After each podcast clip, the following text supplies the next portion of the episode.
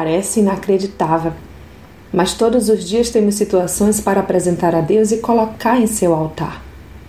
Então esperamos por sua resposta. A resposta certamente vem, mas a questão é que esperamos que as portas que imaginamos serem favoráveis para nós sejam abertas por Deus.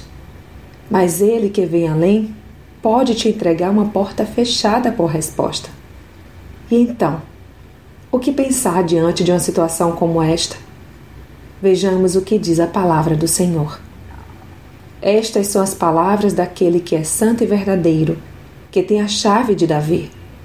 A porta que ele abre, ninguém pode fechar. E a porta que ele fecha, ninguém pode abrir. Apocalipse 3, 7. Portanto, é importante orar antes de tomar decisões. Se a porta abrir, siga com fé. Mas se Deus fechar, glorifique ainda mais, porque certamente grande foi o seu livramento. Porta que Deus abre é bênção. Porta que Deus fecha é bênção também. Boa e perfeita é a vontade do Pai. Louvemos ao Senhor, porque Ele já colocou diante de nós uma porta aberta que ninguém pode fechar. E esta porta é a mais valiosa de todas Guardemos, pois, a sua palavra e jamais neguemos o seu nome. Leia Apocalipse 3, 8.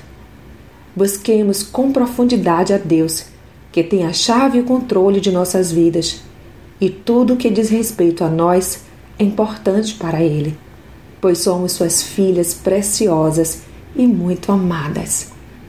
Sou Sayonara Marques e minha página no Facebook é Despertada Mulher Sábia. Fique na paz de Deus.